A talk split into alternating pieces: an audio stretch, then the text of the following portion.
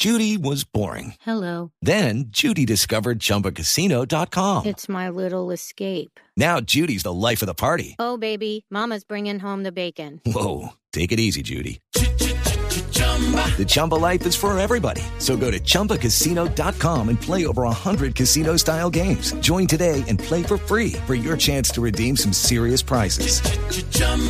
ChumbaCasino.com. No purchase necessary. Void where prohibited by law. 18 plus terms and conditions apply. See website for details. Son las 8 de la noche. Aquí comienza Mesa Blue con Vanessa de la Torre.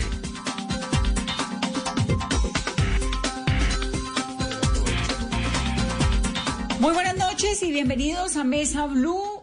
Es una decisión inédita la que ha tomado la Corte Suprema de Justicia, que tiene en este momento bajo prisión domiciliaria al expresidente Álvaro Uribe Vélez. Esto es algo que los colombianos no habíamos visto pues en la historia reciente del país, que un presidente, por más investigado que esté, por más que eh, sea acusado por un lado y defendido por otro, haya terminado como es este episodio, el del expresidente Álvaro Uribe Vélez, además con un dato muy grande y es que sin duda pues es el personaje político más influyente que ha habido tal vez en el último medio siglo de nuestro país.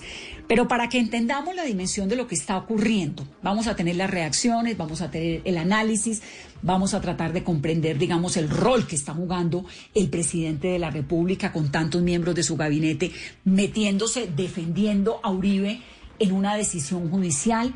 ¿Por qué es tan difícil entender que hay tantas personas vinculadas al proceso de paz libres, exguerrilleros, incluso como Jesús Santrich, por ejemplo, que finalmente terminó libre y se escapó y es un prófugo de la justicia, y un expresidente del tamaño de la eh, aceptación y también obviamente de la polémica, la controversia y el rechazo, pero de la importancia sobre todo que tiene Álvaro Uribe, termina en esto.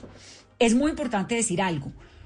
Álvaro Uribe es amado y odiado por igual y tiene otros temas polémicos alrededor por los cuales la justicia colombiana en diferentes esferas lo ha investigado, pero nunca había llegado al alcance al cual llega hoy la Corte Suprema de Justicia. Este proceso arranca, es este proceso en particular, no son todos los demás. Usted puede decir, no, es que Uribe mire esto y lo otro. Eso no tiene nada que ver con esta decisión de la Corte. Lo de ahora es un proceso que arranca en el año 2012 cuando Uribe denuncia al senador Iván Cepeda por presuntamente pedir a paramilitares que testifiquen en su contra. Pasan seis años, la Corte archiva esa investigación, pero además de archivarla, lo que dice es, un momento, aquí la cosa no es contra Cepeda, es contra Álvaro Uribe. Y esto lo hacen por presunta manipulación de testigos y por fraude procesal, que ya lo vamos a desglosar también, pero dice, no, la investigación no es contra Cepeda, es contra Álvaro Uribe. ¿Y qué es lo más importante que tiene la Corte? Una serie de audios, 27 mil audios, en los cuales, pues, a juzgar por esta decisión de la Corte Suprema, Uribe termina involucrado en un episodio que es el que lo lleva a esta prisión domiciliaria. Lo que está pasando es muy grave, es muy grave y obviamente es realmente pues delicado. Estamos hablando de un hombre de una gran influencia política en nuestro país. Estamos hablando de un país completamente partido por la mitad. Estamos hablando de la misma corte que dejó libre a Jesús Santrich y que ahora mete preso a Álvaro Uribe o lo deja en prisión domiciliaria por motivos distintos, obviamente, investigaciones distintas, lo que quiera, pero el, en general, Carolina, para la gente esto es muy difícil de comprender. Dice en su comunicado la Corte Suprema de Justicia lo siguiente. La Sala Especial de Instrucción de la Sala Penal de la Corte Suprema de Justicia, mediante decisión del 3 de agosto, aprobada y suscrita por unanimidad, resolvió la situación jurídica del senador Álvaro Uribe Vélez con imposición de medida de aseguramiento de detención preventiva como presunto determinador de los delitos de soborno a testigo en actuación penal y fraude procesal. Dicha medida se sustituyó por detención domiciliaria. Por lo tanto, el senador Uribe cumplirá la privación de la libertad en su residencia y desde allí podrá continuar ejerciendo su defensa con todas las garantías del derecho al debido proceso. La providencia fue adoptada con base en un riguroso estudio jurídico sobre la realidad procesal que indica posibles riesgos de obstrucción a la justicia respecto al futuro recaudo de pruebas de hechos presuntamente delictivos que involucran tanto al senador Álvaro Uribe como al representante Álvaro Hernán Prada Artunduaga. Las conductas reprochadas fueron posteriores al 16 de febrero de 2018, fecha en que la Casa Sala de Casación Penal compulsó copias contra el aforado al archivar una denuncia formulada por él. Sigue el comunicado de la Corte. Después de emitido este archivo, al parecer, con la aprobación del senador, personas allegadas a él habrían emprendido probables actos de manipulación de testigos. Como se informó en su momento el 24 de julio de 2018, la entonces Sala de Instrucción de la Sala Penal abrió proceso formal contra los congresistas Uribe y Prada, en el curso del cual rindieron indagatoria ante la nueva Sala Especial de Instrucción en el mes de octubre de 2018. Bueno, Carolina, básicamente sí, lo que dice eh, la Corte Suprema en este comunicado, que además sale casi seis horas después de que el presidente, el expresidente Álvaro Uribe hiciera su anuncio a través de Twitter, porque en realidad todos nos enteramos fue por cuenta de ese trino que él pone hacia la una de la tarde. Lo que dice, palabras más, palabras menos, la Corte, es que hay posibles riesgos, dice, de obstrucción de la justicia respecto al futuro recaudo de pruebas de hechos presuntamente delictivos que involucran tanto al senador Álvaro Uribe como al representante Álvaro Hernán Prada y medida de aseguramiento, detención preventiva. Eso significa que no puede salir de la casa.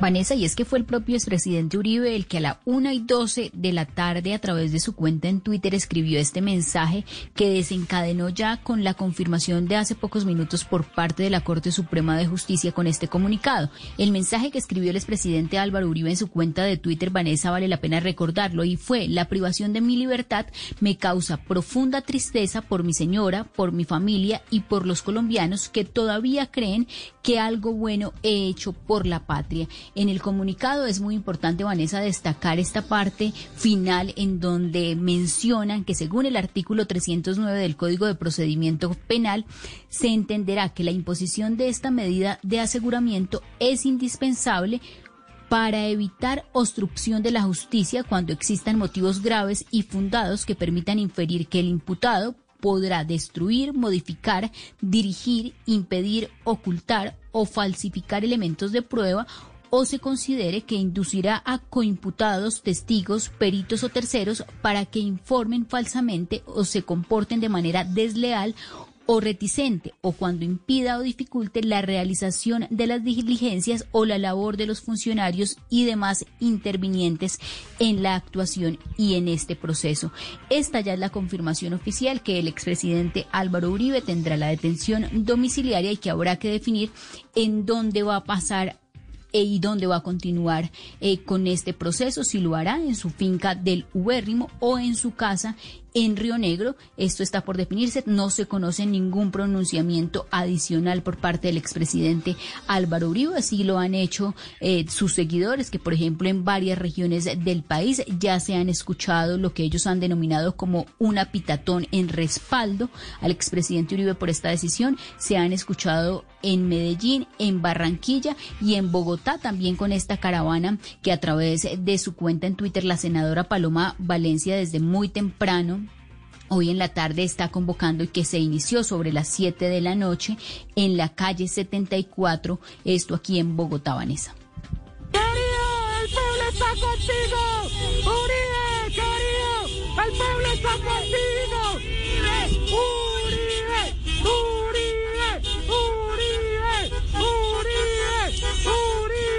8 de la noche, 9 minutos, y así suena algunas ciudades del país por la decisión que ha tomado la Corte Suprema de Justicia en contra del expresidente Álvaro Uribe. Pitos, mensajes de apoyo, banderas de Colombia y muchos videos que ya se ven a través de las redes sociales de lo que está sucediendo en las principales ciudades del país. Y a esta hora vamos a Medellín con Valentina Herrera. Valentina, buenas noches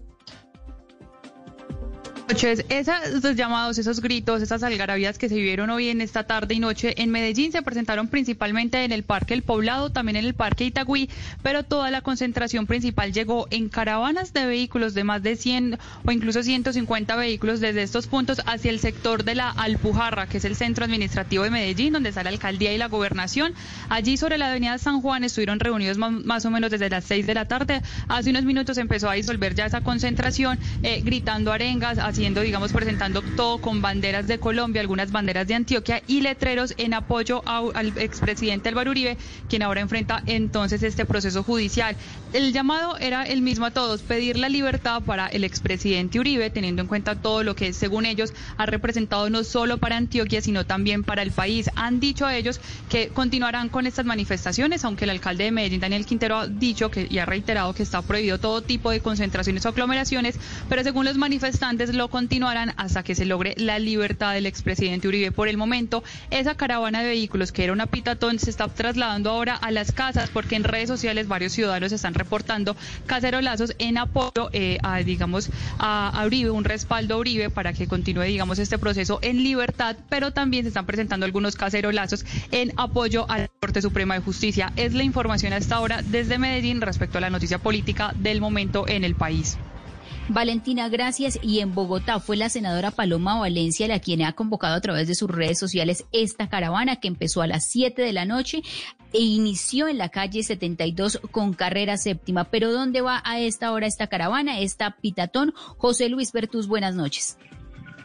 Hola Carolina y Vanessa, muy buenas noches. 8 de la noche, 11 minutos. Esa marcha ya viene por la carrera séptima con calle 39, es una localidad de Usaquillo varios carros con banderas, con pitos, vienen hacia el centro de Bogotá, se vienen trasladando sobre todo el corredor de la carrera séptima sentido norte-sur. Y bueno, aquí la policía ya ha dispuesto todo un operativo, un despliegue para evitar, eh, Carolina y Vanessa, que se mezclen o se encuentren con la marcha que está eh, en contra de Álvaro Uribe Vélez, el senador, y a favor de la Corte Suprema de Justicia, con cacerolas, con una pancarta blanca que está colgando de unas vallas que separan a la calle 12 de la, eh, la Plaza de Bolívar en contra del mandatario. Se han escuchado también arengas a favor de la Corte Suprema de Justicia. El aforo aproximado es de unas 120 personas con personal de la Fuerza Disponible de la Policía en modo preventivo a una cuadra donde está la concentración y algunos 15 gestores de convivencia que hacen aquí también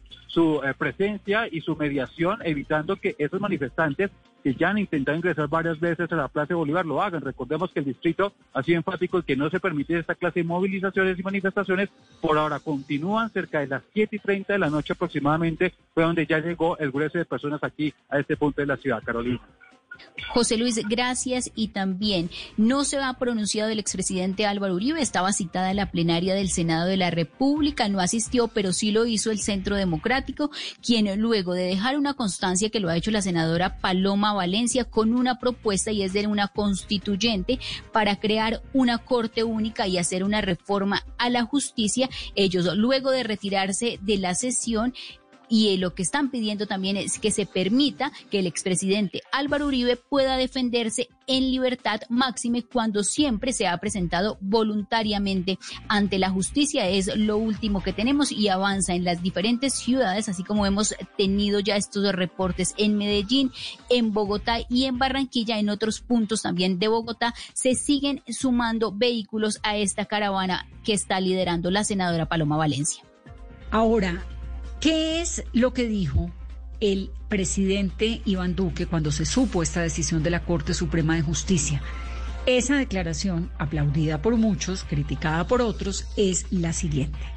Colombianos, a lo largo de mi vida he tenido el honor de conocer, tratar, trabajar y construir una amistad con Álvaro Uribe Vélez. Siempre lo he considerado y lo consideraré un patriota genuino, entregado a servir a Colombia, como consta en una larga carrera de servicio público, como director del Aerocivil, alcalde de Medellín, senador, gobernador y como presidente de Colombia en dos ocasiones. Su trabajo por Colombia es ostensible. Durante sus dos gobiernos, nuestro país recuperó la seguridad, se puso Colombia en el ojo de la inversión y se avanzó en la justicia social. Con sentido de legalidad, Álvaro Uribe enfrentó el narcotráfico, el terrorismo y a los regímenes totalitarios de América Latina. Producto de su lucha, él y su familia han sido víctimas de todo tipo de ataques y difamaciones de todo tipo de epítetos y de todo tipo de acusaciones. Con gallardía ha acudido siempre a todos los llamados que le ha hecho la justicia con la frente en alto. Duele como colombiano Que muchos de los que han lacerado al país con barbarie se defiendan en libertad o inclusive tengan garantizado jamás ir a prisión y que un servidor público ejemplar que ha ocupado la más alta dignidad del Estado no se le permita defenderse en libertad con la presunción de inocencia. Soy y seré siempre un creyente en la inocencia y honorabilidad de quien con su ejemplo se ha ganado un lugar en la historia de Colombia. Como presidente, hago un llamado a la reflexión. Entiendo el papel de las instituciones y la independencia de poderes. Como ciudadano y creyente en las instituciones, espero que las vías judiciales operen y que existan plenas garantías para que un ser humano íntegro ejerza a plenitud su defensa en libertad. Muchas gracias. Juan Duque se han sumado algunos miembros del alto gobierno, por ejemplo, el embajador de Colombia en Estados Unidos, Francisco Santos. Un abrazo afectuoso y comprometido al presidente Álvaro Uribe. Las tempestades no amilanirán jamás a un líder que se engrandece en las batallas. María Victoria, mis hijos y yo estamos con usted y su familia. El ministro de Defensa, Carlos Holmes Trujillo. Creo en la inocencia de Álvaro Uribe, quien ha hecho una de las mayores contribuciones a la lucha contra el terrorismo en Colombia. Con apego a la Constitución y a la ley, espero para él las plenas garantías que tienen el derecho para que pueda defenderse en libertad y demostrarla. El embajador de Colombia ante la OEA, Alejandro Ordóñez, escribió fuerza para el presidente Álvaro Uribe. No tengo dudas de que enfrentará este momento con el mismo talante con el que enfrentó al terrorismo y a la impunidad. Millones de colombianos que creemos en la justicia, el orden y la autoridad estamos a su lado. La ministra del Interior, Alicia Arango, Álvaro Uribe Vélez, trabajé con él 10 años a su lado. Gran honor y oportunidad que llevaré siempre en mi corazón. Combatir a los peores terroristas y delincuentes de este país será por siempre su legado. La canciller Claudia Blum, Álvaro Uribe es un demócrata que rescató a Colombia en el momento más complejo de la historia reciente. Con integridad y liderazgo ha defendido la Constitución y se ha entregado al servicio del país. Una vida de inspiración, amor por la patria y transparencia en sus actos. También ha escrito María Paula Correa, Álvaro Uribe Vélez es un ser honorable y de inconmensurable cualidades.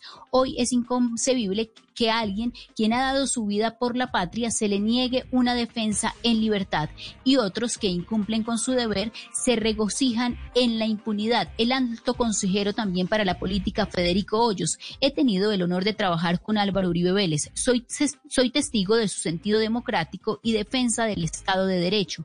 Como colombiano siento un profundo agradecimiento por su servicio al país, mi solidaridad con doña Lina, Tomás y Jerónimo. Creo en su inocencia. Son algunos de los mensajes de apoyo y de respaldo por, parte de los altos funcionarios del gobierno nacional y también los expresidentes que se han pronunciado hasta esta hora. Hace pocos minutos lo hizo el expresidente Juan Manuel Santos. Como ser humano he aprendido a no desearle el mal a nadie. Espero que el expresidente Álvaro Uribe pueda resolver su difícil situación. Como ciudadano y demócrata, le exijo a la justicia plenas garantías y a los colombianos pleno respeto por la justicia. Andrés Pastrana, estimado presidente Álvaro Uribe, con mi familia acompañamos de corazón a usted y a los suyos en este duro trance que pone a prueba la fe en la justicia y en las instituciones democráticas de nuestra querida Colombia. Y finalmente el expresidente Ernesto Samper. Expreso mi solidaridad con el expresidente Álvaro Uribe y su familia. Pido respeto por la decisión de la Corte Suprema de Justicia y por el debido eh, proceso para su defensa. Escuchemos ahora al presidente de la Corte Suprema de Justicia, Héctor Javier Alarcón, explicando cuál es esa decisión tan importante que tomó que tomó la Corte, ¿no? La Sala Especial de Instrucción de la Sala Penal de la Corte Suprema de Justicia, mediante decisión del 3 de agosto, aprobada y suscrita por unanimidad, resolvió la situación jurídica del senador Álvaro Uribe Vélez con imposición de medida de aseguramiento de detención preventiva, como presunto determinador de los delitos de soborno a testigo en actuación penal y fraude procesal. Dicha medida se sustituyó por la detención domiciliaria.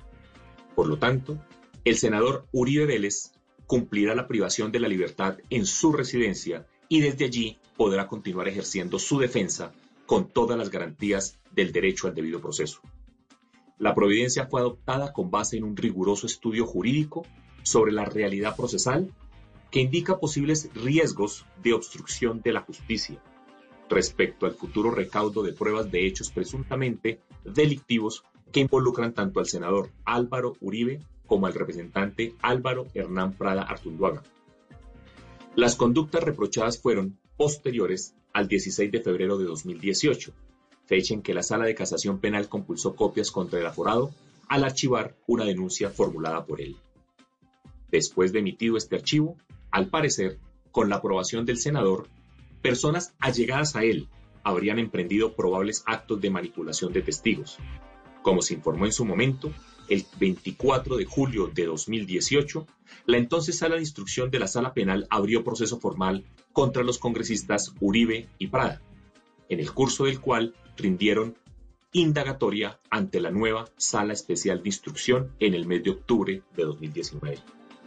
Luego de escuchar sus explicaciones y la práctica de múltiples pruebas, y muchas de ellas pedidas por la defensa, la medida restrictiva de la libertad del senador Uribe Vélez tiene como fundamento gran cantidad de material probatorio recaudado y analizado por la Sala Especial de Instrucción. Dicho material hace parte de la reserva del sumario e incluye pruebas testimoniales, inspecciones judiciales, registros fílmicos, grabaciones e interceptaciones telefónicas, que al parecer indican su presunta participación como determinador de los delitos de soborno a testigo en actuación penal y fraude procesal. En algunos de los comportamientos investigados habría intervenido el representante de la Cámara Álvaro Hernán Prada, a quien por ello la sala le imputa el delito de soborno en calidad de cómplice, conducta que legalmente, frente a la eventual pena imponer, no reúne requisitos para imponerle medida de aseguramiento, aunque sigue vinculado al proceso. En estas condiciones, la investigación respecto a los dos congresistas continúa en el mismo proceso a cargo de la Sala Especial de Instrucción de la Corte Suprema de Justicia.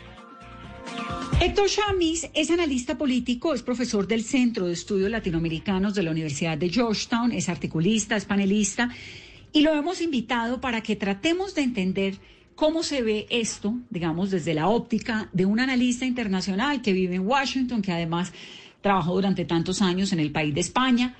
Eh, y que mira esto desde la óptica de la democracia, que es lo que creo que realmente es tan importante. Obviamente, Héctor, bienvenido a Mesa Blue, un gusto tenerte. Hola, Vanessa, ¿cómo estás? Un gusto para mí. Obviamente, dentro de las pasiones del ser humano, uno puede entender que el presidente Duque, que los miembros de, sus, de su gabinete apoyen y casi que den por hecho la inocencia de Álvaro Uribe. Pero dentro de lo que tiene que ver con democracia, donde el Ejecutivo, el Legislativo el Judicial son independientes, ¿qué análisis hace usted de estas reacciones ante la decisión de la Corte Suprema de Justicia? Bueno, las declaraciones son eh, fundamentalmente institucionales y además un, presidente es un político también, entonces, y, el senador Uribe es de su mismo partido. Eh, es muy cierto lo de la separación e independencia de poderes, eh, pero también es cierto que esta decisión judicial, al menos por ahora, tiene una disonancia cognitiva importante, que es que esta corte dejó libre a Santrich por el tráfico de 10 toneladas de cocaína y ahora le mm, sentencia arresto domiciliario, por ahora al menos, al senador Uribe por manipulación de testigos.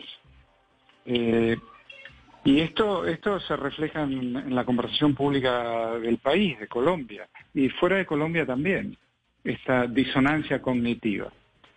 Eh, entonces, eh, yo creo que no se puede separar este tema de la independencia y la separación de poderes de, de este tipo de contradicciones. ¿no? Es decir, la contradicción está, o según lo que Héctor nos está diciendo, en que esa misma corte le dio a Santrich unos beneficios, así sean procesos distintos, pero no se los dio a Álvaro Uribe. Y bueno, sí, por un lado eso y por el otro lado tampoco se puede eh, despolitizar del todo. Sí, la justicia opera con otra lógica, pero tampoco opera eh, en un limbo fuera de la política. Y bueno, Santrich, un, un, un líder de, la FARC, eh, una ex organización guerrillera convertida en cartel de narcotráfico, obtiene un beneficio que el senador Uribe no, no obtiene. Entonces, eh, eh, si todo esto eh, está pensado para reafirmar y consolidar la institucionalidad democrática, bueno, pues no va a ser otra cosa que exacerbar la polarización entre aquellos que están cerca del pensamiento de Uribe y aquellos que están cerca de otro pensamiento, de, en fin, la FARC, Petro, etcétera, etcétera. Y, y, y esta polarización eh, tal vez siga el camino de toda la polarización política que hoy vemos en, en una gran cantidad de sistemas políticos eh, más allá de Colombia, ¿verdad? Sí, empezando por Estados Unidos, ¿no? Donde, donde Héctor está. Por supuesto, por supuesto. Pero ahora, con, contra Santrich, digamos, había unas pruebas que el gobierno estadounidense nunca envió. Y ya que estamos comparando esos mismos procesos, porque es la misma corte, contra Uribe lo que sabemos es que hay 27 mil horas de audio que solamente conoce la Corte Suprema. ¿Puede uno hacer esas afirmaciones, decir, aquí da la sensación de que se está, de que se otorgó un beneficio a un exguerrillero que terminó siendo, pues lo que vemos que se escapó prófugo de la justicia, y que no se le están dando a un expresidente de la República sin haber conocido detalladamente esos expedientes? Eh, no leí el expediente judicial, no escuché ni diez minutos de, esas horas de audio. Eh, mi lectura es política. No puedo dejar de pensar que este episodio, este proceso judicial está desligado de un proceso político de largo aliento que comienza con un plan de paz, un plan de paz eh, mal concebido, mal ejecutado, un plan de paz carente de la legitimidad suficiente para seguir adelante, eh, un partido político llamado FARC que va al foro de Sao Paulo en Caracas y promete a Maduro terminar con concluir la revolución bolivariana, eh, los senadores del partido FARC. Entonces es, es una disonancia cognitiva tremenda y no puedo dejar de pensar, Vanessa, que, que esta sentencia sea eh, exclusivamente técnica y no política. En alguna proporción, no conozco esa proporción, no te la puedo decir, pero, pero eh, entender la, política de Colombia separadamente de un plan de paz, insisto, un plan de paz mal concebido, mal diseñado, un plan de paz que fue parte de una estrategia global que tenía que ver con la estabilidad de Maduro y el, y el deshielo de Obama con Cuba, eh, y que además perdió un plebiscito, y, y, que, bueno, ahí están los, están los tweets del partido FARC, eh, que celebran la, el arresto domiciliario o la presión preventiva o como, como se llama en el lenguaje judicial colombiano. Eh, y veremos cómo termina, ¿no? Obviamente. Yo creo que, además, la política colombiana, eh, Uribe es el, es el personaje más importante de la política colombiana en los últimos 30 años o más, tal vez. Eh, es, quien ha elegido presidente a sí mismo y a los dos presidentes que lo que lo siguieron, que, que lo sucedieron. Eh, entonces, bueno, eh, es, es un es un expresidente hoy senador con tremenda popularidad y, bueno, que además ya sabemos por qué es, por haber llevado adelante una política dura contra los carteles, dura contra la guerrilla, de vuelta, guerrilla convertida en cartel, ¿no?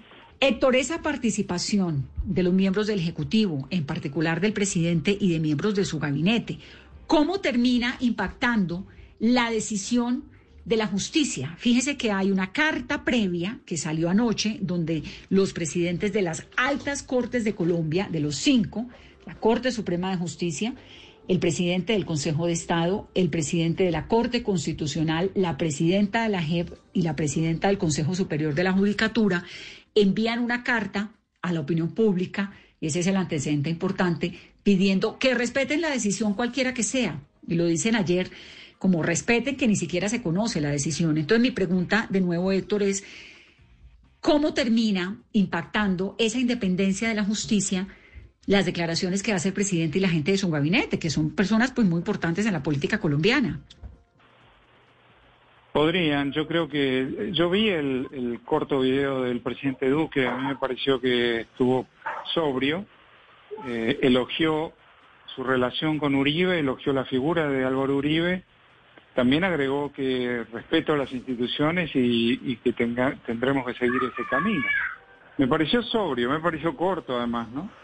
Eh, tanto como para que la voz del presidente se escuche en esta circunstancia, que es traumática desde donde se la mire, ¿no? Es traumática en el sentido que eh, Uribe representa un, un, pensamiento y una posición política que, que no, es, no es poco en Colombia.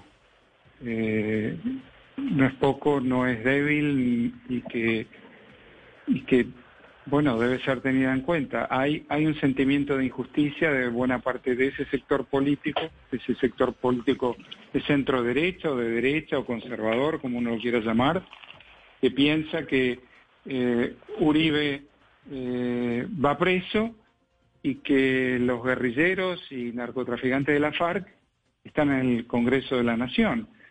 No deja de tener eso una cierta, como te decía al comienzo, una cierta disidencia cognitiva, eh, una cierta ambigüedad, por ponerlo en, en, un término más o menos neutro, digamos.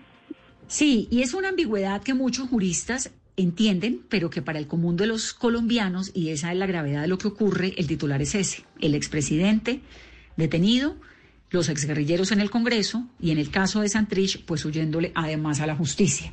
Ese, digamos, es un titular, si uno ve y no tiene en cuenta que es que aquí hubo un proceso de paz, que usted puede decir que se ha fallido y lo que sea, pero que, tiene sus retos y todo lo tienen, pero un proceso de paz, un acuerdo, ¿no? Finalmente. Héctor, un gusto que estés aquí en Mesa Blue. Gracias. Gracias, Vanessa. Hasta pronto. Todos tenemos un reto, algo que nos impulsa, eso que nos hace levantar de la cama todos los días, un sueño que nos lleva al límite y nada más importa. No importa el dolor, ni la frustración, no importa el tiempo. Un reto que es a la vez nuestro combustible y nuestra obsesión. Porque nada se consigue de la noche a la mañana. Este es mi reto. ¿Cuál es el tuyo?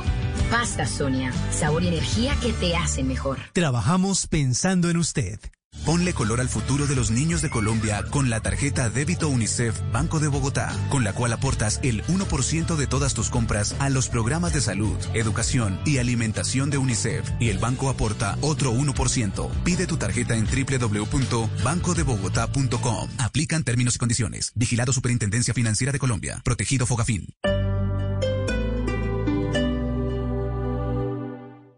Hoy en Blue Radio. Hola amigos de Blue Radio, soy Brian Moreno, Guillermo León Mejía, joven en La Venganza de Analía y esta noche voy a estar con ustedes en Bla Bla Blue para que conversemos, para que pasemos un rato bien chévere y que estemos unidos a través de la radio.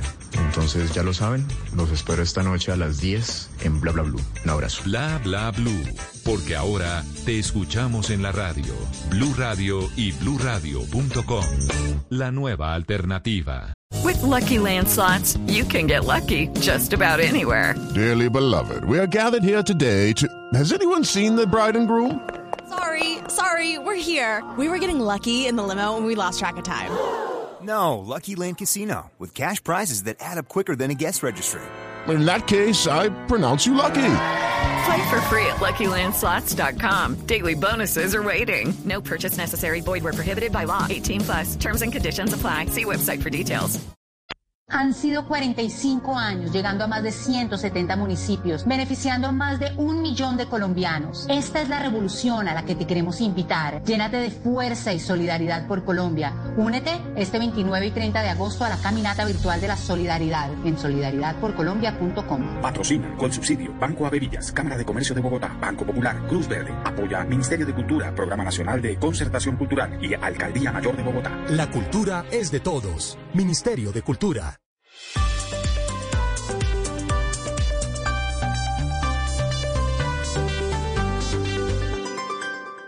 Estás escuchando Blue Radio. Aprovecha este espacio para descubrir nuevas pasiones. ¿Sabes tocar algún instrumento? ¿Te gusta pintar? ¿Cocinar? Es tiempo de cuidarnos y querernos. Banco Popular. Siempre se puede.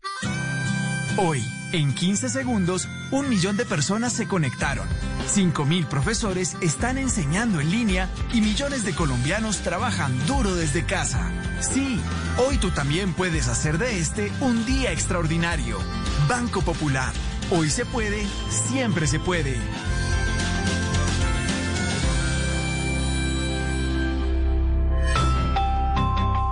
Somos Grupo Aval, vigilado Superintendencia Financiera de Colombia. Escuchemos algunos de los comentarios, algunas de las reacciones importantes que han salido a raíz, obviamente, de esta determinación de la Corte Suprema de Justicia. Comencemos. Escuchemos a la senadora Aida Abella, por ejemplo. ¿Qué ha dicho Aida Abella?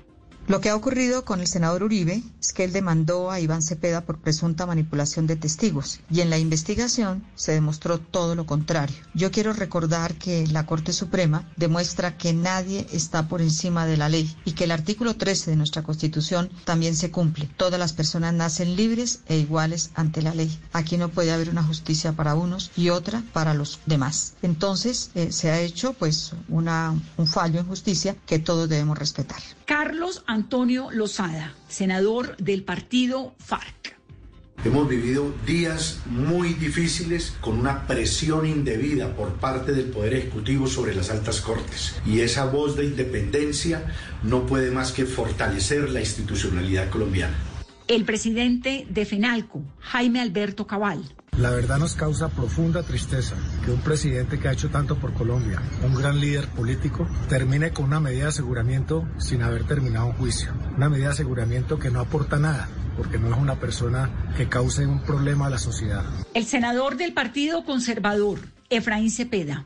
Quiero reiterar que soy respetuoso por las decisiones judiciales, en particular por la decisión tomada en el día de hoy por la Honorable Corte Suprema de Justicia. Sin embargo, estoy seguro que el expresidente Álvaro Uribe, en el transcurso del proceso, logrará demostrar su inocencia. A Uribe, el país le debe mucho y las decisiones que de él conozco siempre han estado ajustadas a derecho. El representante a la Cámara por el Centro Democrático, Eduard Rodríguez. En este caso nosotros esperábamos que la justicia funcionara, pero cuando es contraria a derecho y al acervo probatorio, no queda más que la indignación y decirle a la ciudadanía pues que a Uribe todavía no lo han condenado.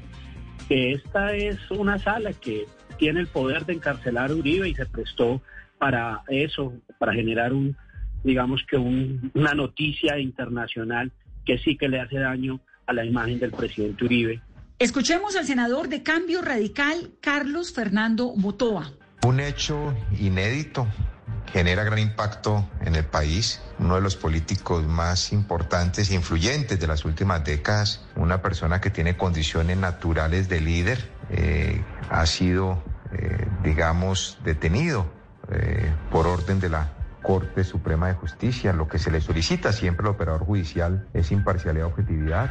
La representante por el Partido Verde, Catherine Miranda. Pese a todos los ataques e intimidaciones que habían recibido los simpatizantes y copartidarios del expresidente Uribe, ya la Corte se ha pronunciado y es el momento de rodear la institucionalidad, de respetar el fallo de este alto tribunal y demostrar que en realidad somos un Estado social de derecho. El senador Fabián Castillo.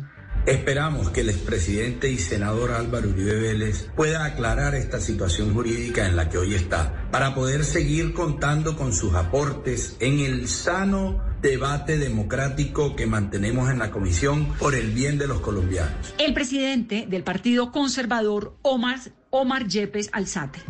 Nosotros esperamos, como seguramente espera la mayoría de los colombianos, que el presidente Uribe pueda, pueda demostrar sin lugar a dudas que no hay ningún tipo de responsabilidad que lo pueda culpar para recibir una sentencia condenatoria. Conectamos a esta hora al doctor Jaime Rubla. Él fue presidente de la Corte Suprema de Justicia de Colombia para entender toda esta dimensión de la noticia que estamos viviendo. Doctora Rubla, gracias por estar esta noche en Mesa Blue. Un gusto saludarlo. Un gusto saludarlos, mucho gusto. ¿Cómo recibe esta noticia usted? Pues es una noticia lamentable para el país. Eh, está en juego la dignidad de la República. Eh, no es bueno para nadie eh, que un mandatario de los colombianos se vea vinculado a un proceso judicial. por supuesto, lamentable para él, para su familia.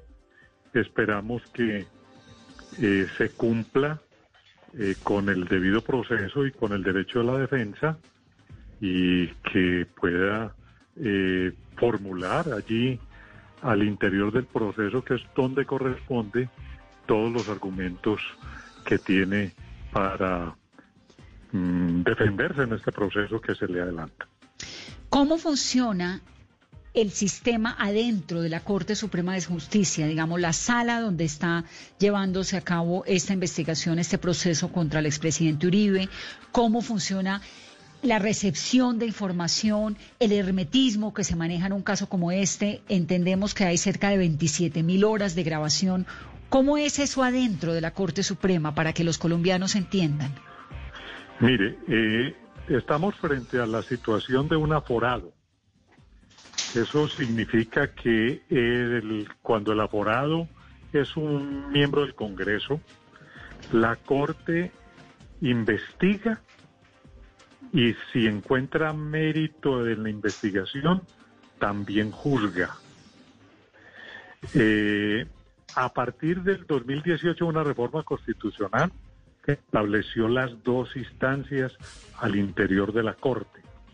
Luego aquí esta decisión se toma en la sala de primera instancia, correcto, y puede ser apelada, óigase bien, puede ser apelada ante la sala de segunda instancia, que es la sala de casación penal, compuesta por nueve magistrados de la Corte Suprema de Justicia.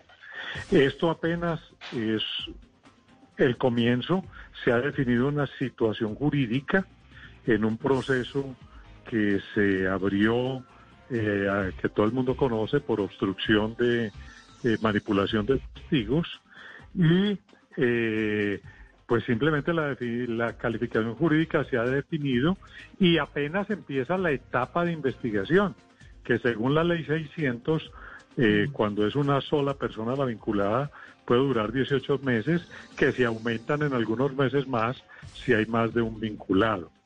Y mm, en esta etapa se practican todas las pruebas, que ya hay bastantes, como usted ha dicho, esto venía con una indagación preliminar, horas de grabación, pruebas. Aquí las partes eh, vinculadas procesalmente pueden pedir todas las pruebas que quieran y esto terminará con una calificación de la investigación.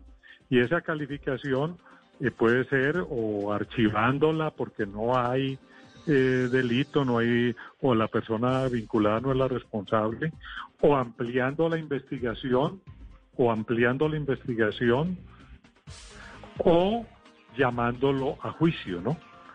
Eh, eh, esto es todavía muy temprano, esto apenas está en la puerta de, de entrada y bueno, hay que darles a la persona vinculada todas las garantías, derecho de defensa, derecho a contradecir todo lo que hay y obviamente eh, eh, a sus alegaciones de defensa. Eso me parece muy importante reiterárselo a los colombianos, porque obviamente cuando hablamos de detención domiciliaria, pues hay mismo casa por cárcel y hay un montón de gente que cree que el proceso se acabó. No, el proceso arranca ahora.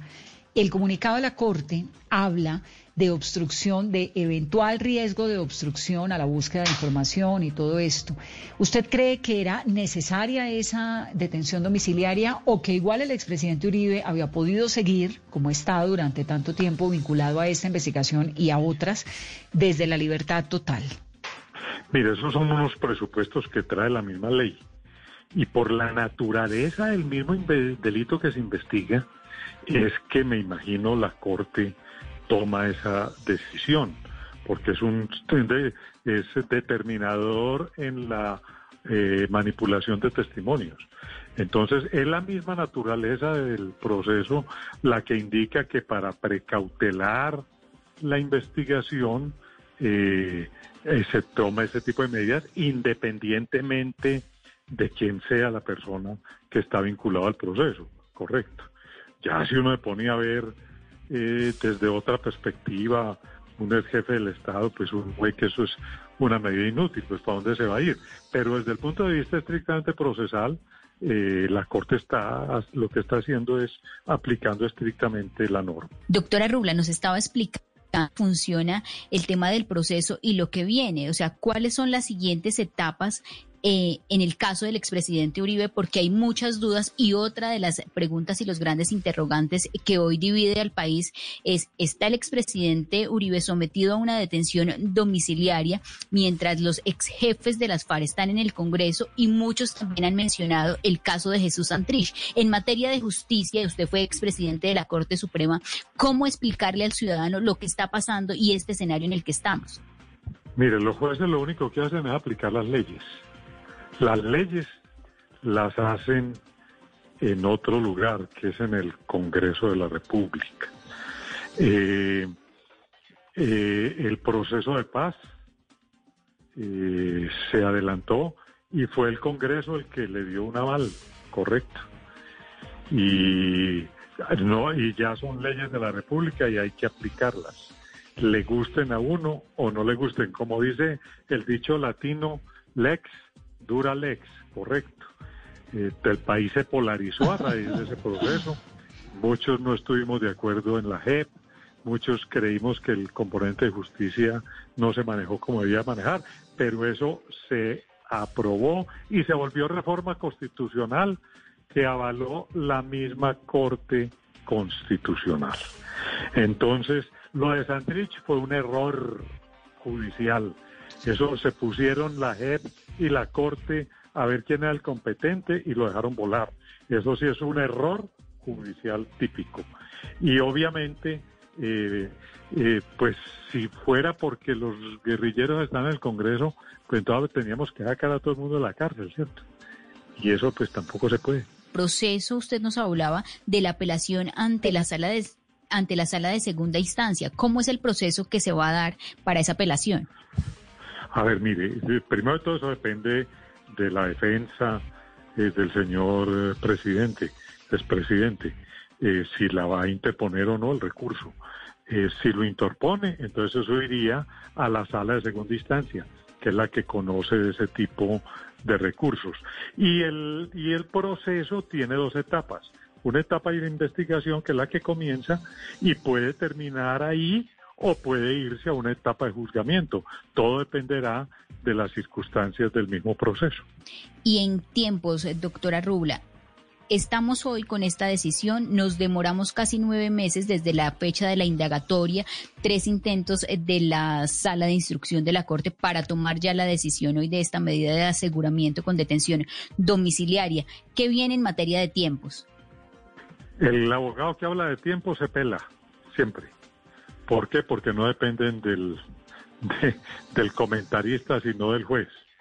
Esto es, la ley prevé un, un tiempo para esta primera etapa de 18 meses, que puede ser más si hay más vinculados.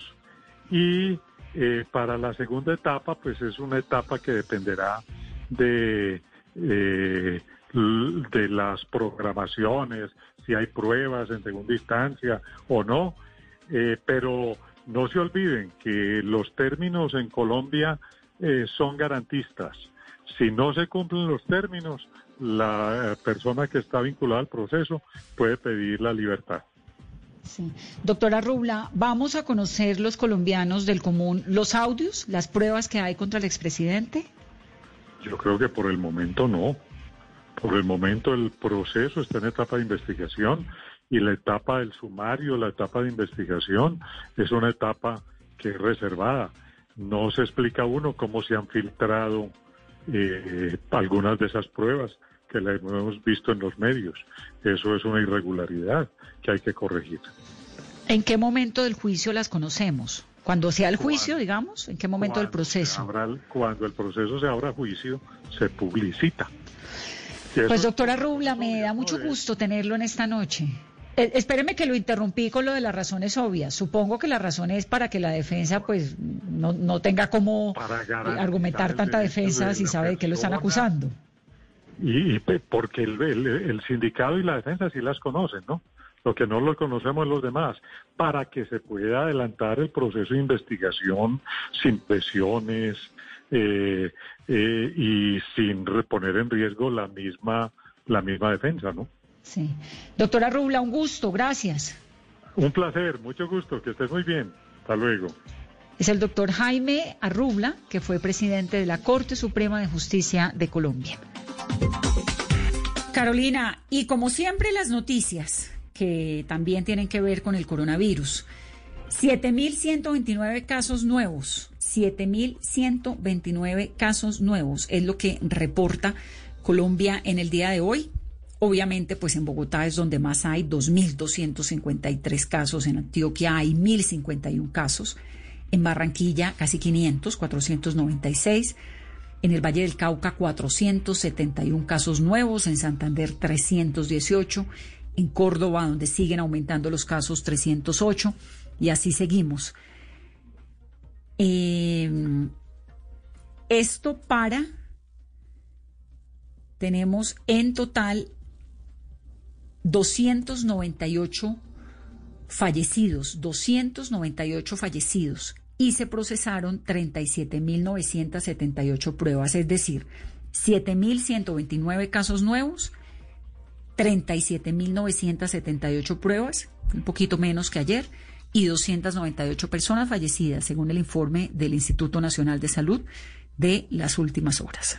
Vanessa, y de esa cifra, las 298 personas reportadas como fallecidas en el informe de hoy, e indica el Instituto Nacional de Salud Vanessa, 281 son reportes de días anteriores y solamente corresponden a hoy 17 y están distribuidas de la siguiente manera este total de fallecidos. En Bogotá 116, en el departamento de Antioquia 30, en Córdoba 29, en el Valle del Cauca 24, en Cundinamarca 12, en Santa Marta 10. Con esa cifra de hoy el país ya llega a 11.315 personas que han fallecido a causa del coronavirus. Y el consolidado de cómo está el país en materia de contagios en las regiones donde hay mayor número de casos. Bogotá sigue liderando porque ya llega a 113.548 contagios, el departamento del Atlántico 55.206, el departamento de Antioquia 41.978, el Valle del Cauca 27.592 y el departamento de Bolívar 19.306. Numeral, Vanessa, la detención de Uribe es. Ese numeral define, Carolina, perfectamente el estado anímico de Colombia. Unos con aire revanchista, ¿no? Casi que de venganza, y otros defendiendo a capa y espada al eh, senador Álvaro Uribe. Y esto muestra, obviamente, las pasiones tan profundas que hay en nuestro país en torno a Álvaro Uribe, que pues es que es un personaje político muy importante. Mensajes a través de nuestras redes sociales con el numeral Vanessa, la detención de Uribe es. Vanessa, 8 de la noche, 52 minutos. Y lo que estamos viendo con estos mensajes que estamos recibiendo a través de redes sociales es el reflejo de lo que está pasando a esta hora en diferentes ciudades. En Bogotá sigue esta caravana y también ya se está volviendo viral, Vanessa, un video de un altercado entre dos personas en uno de los puntos donde estaba pasando la caravana. Y lo que nos están escribiendo a esta hora nuestros oyentes con el numeral de esta noche, Vanessa, la detención de Uribe es, escribe Elkin Vitola, es una prueba de que la separación de poderes es el principio de la democracia. Sally Melissa, Vanessa, la detención de Uribe es igual de histórica que la pandemia que estamos viviendo. Viviremos como nación un antes y un después. Richard Sarasti, el indulto del acuerdo de paz y el caso Uribe son diferentes procesos, diferentes hechos. Ahora bien, en el caso Uribe se deben respetar sus, sus garantías y será decisión de la justicia con base en fundamentos probatorios para declarar su inocencia o su culpabilidad. Oscar Saavedra, Vanessa, la detención de Uribe es un mensaje claro de que por más poder que se tenga, nadie está por encima de la ley. Esta decisión de la Corte devuelve la esperanza y la confianza en la justicia colombiana. Ley y garantías para todos, Jair 041, y las FARC con los delitos de lesa humanidad en el Congreso con cero votos. La votación donde ganó el no. Liberaron a Santrich y las FARC nunca le contaron la verdad al país. Juan Carlos Ospina. Vanessa, la detención de Uribe es, es el declive de un líder que no supo poner freno a sus delirios de grandeza y se desbordó. En las últimas elecciones se observó el descenso de sus electores.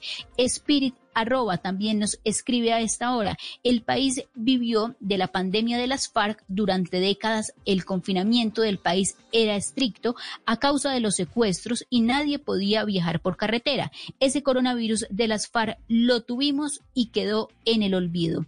Isabela Díez escribe, Vanessa, la detención de Uribe es la prueba de que las leyes procesales de Colombia son superiores a cualquier mandatario que vivimos en un país que aún respeta la ley. Algunos de los comentarios que estamos recibiendo esta noche con nuestro numeral Vanessa, la detención de Uribe es, es la noticia más importante del día en Colombia y también una decisión histórica, la primera vez que un expresidente llega en un proceso de judicial a este punto. Seguimos sin conocer si en las próximas horas habrá algún pronunciamiento por parte del expresidente Álvaro Uribe, ya sea un comunicado, un trino o un video o una rueda de prensa a, que puede llegar a convocar a los medios de comunicación. Y la decisión, así como estos mensajes que hemos leído esta noche de todos nuestros oyentes, reflejan el sentimiento que hay frente a esta decisión y lo que veremos en las próximas horas y en los próximos días. Seguirán siendo jornadas de movilizaciones en lo que han reiterado los alcaldes de las diferentes ciudades. Es que en medio de la pandemia siguen prohibidas las movilizaciones, pero como lo hemos visto hoy en Cali, en Medellín, en Bogotá y en Barranquilla, estas caravanas también seguirá esta campaña en redes sociales de defensa, de respaldo al expresidente Álvaro Uribe por parte de todos sus seguidores y también la propuesta con las que termina esta noche y este día es, y propuesta polémica que también en algún momento se había hablado en la campaña presidencial, la de una asamblea constituyente para reformar la justicia y para tener una corte única. 8 de la noche, 56 minutos, llegamos al final de Mesa Blue. A ustedes feliz noche, mañana 8 en punto, una nueva Mesa Blue. Step into the world of power, loyalty. And luck. I'm gonna make him an offer he can't refuse. With family, cannolis, and spins mean everything. Now, you wanna get mixed up in the family business. Introducing The Godfather at Choppacasino.com. Test your luck in the shadowy world of The Godfather slot. Someday, I will call upon you to do a service for me. Play The Godfather now at Choppacasino.com. Welcome to the family. No purchase necessary. VGW Group. Void where prohibited by law. 18 plus. Terms and conditions apply.